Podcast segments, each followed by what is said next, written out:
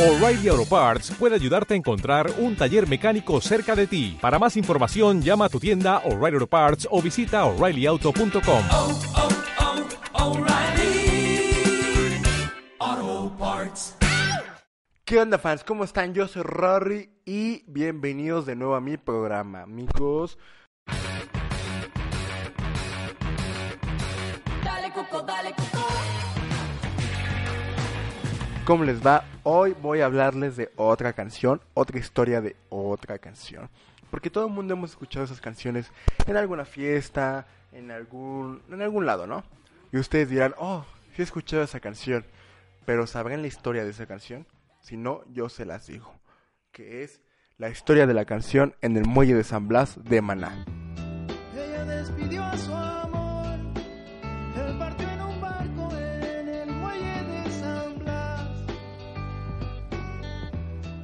Muchos dirán que es una historia de amor, muchos dirán que, uy, sí, mi canción.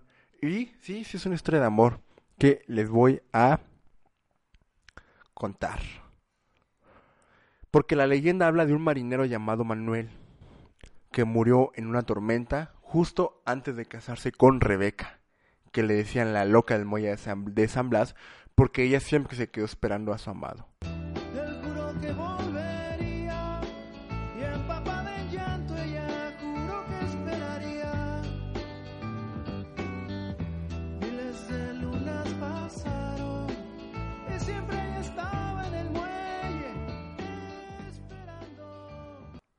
Algo así como la película de Hachiko. Algo así. Pero en personas. Pero bueno. Dicen que esa, esa es la leyenda que se cuenta, ¿no? De que se quedó esperando a su amado en el muelle de San Blas porque ahí él zarpó tres días antes de casarse y nunca regresó. Pero Blanca, su hija, relata otra historia. Parecida, pero con más verdades, se supone. Así que voy a leer lo que dice. Muy bien, Blanca dice, mi madre nació en Guadalajara en 1943. Dice, ella cantaba muy bonito y llegó a tener fama y a ganar dinero. En aquellos años, Rebeca se enamoró, quedó embarazada de mí, dice Blanca, y no la dejaron casarse con mi padre, temiendo a que abandone su carrera. La violencia con la que alejaron de ese hombre a mi madre fue desesperante para mi madre. Incluso, para proteger a mi padre, la familia de él lo envió al extranjero, lo que eso lo llevó a la locura. Muy bien, el tiempo transcurrió, la carrera musical quedó un costado para Rebeca, pero ella conoció a otro joven. Dos hijos nacieron del fruto de esa relación, pero un nuevo revés le presentaría el destino. Ella se quiso casar, pero ese hombre ya estaba casado. La primera vez que ella se vistió de novia le costó el manicomio. Le quitaron su herencia y también le quitaron a sus dos hijos, a quien en 1984 enviaron a Italia, porque ella quedó loca.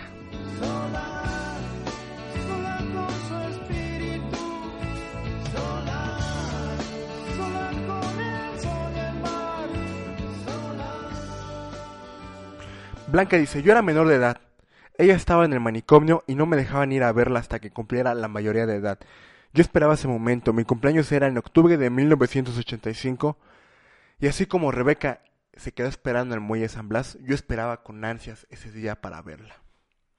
19 de septiembre de 1985, un sismo de magnitud de 8.1 afectó a la zona centro del país, convirtiéndose en el sismo más dañino, dañino para toda la historia. Tras ese temblor mi mamá escapa del manicomio y comienza a deambular por las calles buscándonos. Ella solo quería encontrar a su familia y a sus hijos. Y seguramente una parte de su interior le hizo creer que nosotros habíamos muerto en medio de esa tragedia. Así fue como Rebeca llegó a San Blas, un lugar que le traía recuerdos de su infancia. De niña la llevaban a vacacionar ahí. La gente estaba intrigada por saber quién era esa mujer, de gran belleza y que no paraba de fumar. Comenzaron a llamarla la chica de humo. No solo por el cigarro, sino también porque llegaban a transcurrir días enteros sin que se supiera de ella. Porque ella siempre estaba... Porque, en resumen, ella siempre estaba parada allí en el muelle San Blas, lo que la gente en ese tiempo desconocía por qué. ¿No? Allí Rebeca volvería a conocer el amor. O sea, otro amor, aparte de los que ya les he dicho. Porque el amor es así. Aquel amor la atravesó como si ninguno otro hubiera experimentado antes. Un amor al que no le importó la diferencia de edad. Así que en esas playas Rebeca conoció a un surfista llamado Ladislao, apodado Laos. Aunque era varios años menor, el joven se sintió atraído por la belleza de esa mujer. Juntos, ella era la pareja perfecta. Y, dice Blanca, y mi mamá por fin había encontrado el amor. Blanca y Ladislao se mudaron a una casa que estaba muy cerca de la plaza, vecina al muelle. Y Blanca, y Blanca, no, ah, perdón, y Rebeca con su traje de novia, dedicada a la venta de muñecas, trapo y chucherías. O sea, Blan, o sea, Rebeca sobrevivía porque vendía muñecas de trapo y chucherías. Eso es lo que intenté decir. ¿Ok?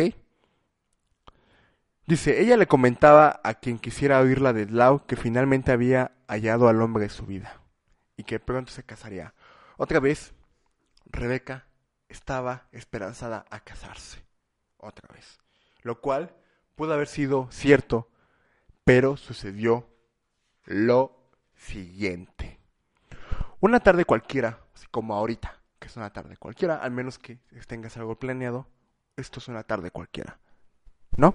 Una tarde cualquiera, Ladislao tomó su moto y se dirigió a un puerto cercano, donde compraría algunas cosas. Pero un accidente terminó con su vida.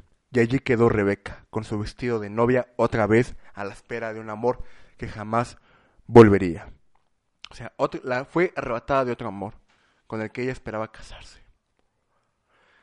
Y fue entonces cuando, y después ya, uff, ella quedó atormentada y siempre iba hacia el muelle de San Blas a esperar a ese amor. Y entonces, Fer Olvera, mejor conocido como Fer de Maná, la vio y le preguntó, bueno, y al escuchar su relato escribió en un papel la historia que mostró a los demás integrantes del grupo, a la que rápidamente le pusieron música. Dice Blanca, yo vivía muy lejos y una tía me fue a buscar a casa para que escuchara las hist- historias que se contaban de una mujer en el muelle, porque ella vivía cerca de San Blas. Desde ese momento mi mamá nunca paró de decirme que finalmente yo fui el más grande amor de sus amores, el que tuvo en sus vientres y en sus brazos. Había una duda sobre Rebeca, que Blanca necesitaba quitarse. Le pregunté quién era el amor que esperaba. Y sus ojos se le llenaron de lágrimas, y dijo, es el misterio que me llevaré a la tumba. Y así lo hizo, jamás contó a quién esperaba, y murió el 15 de septiembre del 2012, amigos. Esta es la historia de El Muelle de San Blas, el cual es una historia de amor, una historia de locura, o simplemente una historia más. Que nos deja de reflexión, en resumen, que Rebeca, pues sí, tal vez sufrió un grado de locura por esperar y quererse casarse, pero ella no tuvo la culpa, vaya. Porque pues creo que ella tuvo tres amores en el cual, do- do- dos amores en el cual, dos o tres, no sé, no me acuerdo, en el cual su misión era casarse y no lo logró. Y en el último que ya estaba segura que se iba a casar, pues un accidente. Hay veces que el amor no se da. Simplemente no se da por el destino. Pero así es amigos. Finalmente sus cenizas fueron arrojadas en el mar desde el muelle de San Blas. Pero se dice que ella sí escuchó su canción que le compuso Maná y la emocionó infinitamente. Así es amigos, nunca sabremos.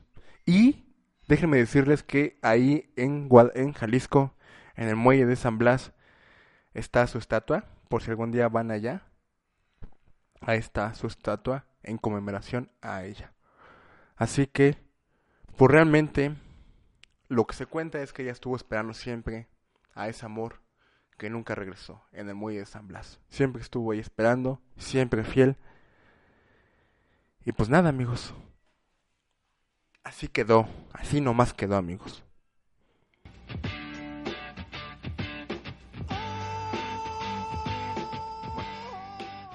Pues eso es todo, fans. Muchas gracias por escucharme.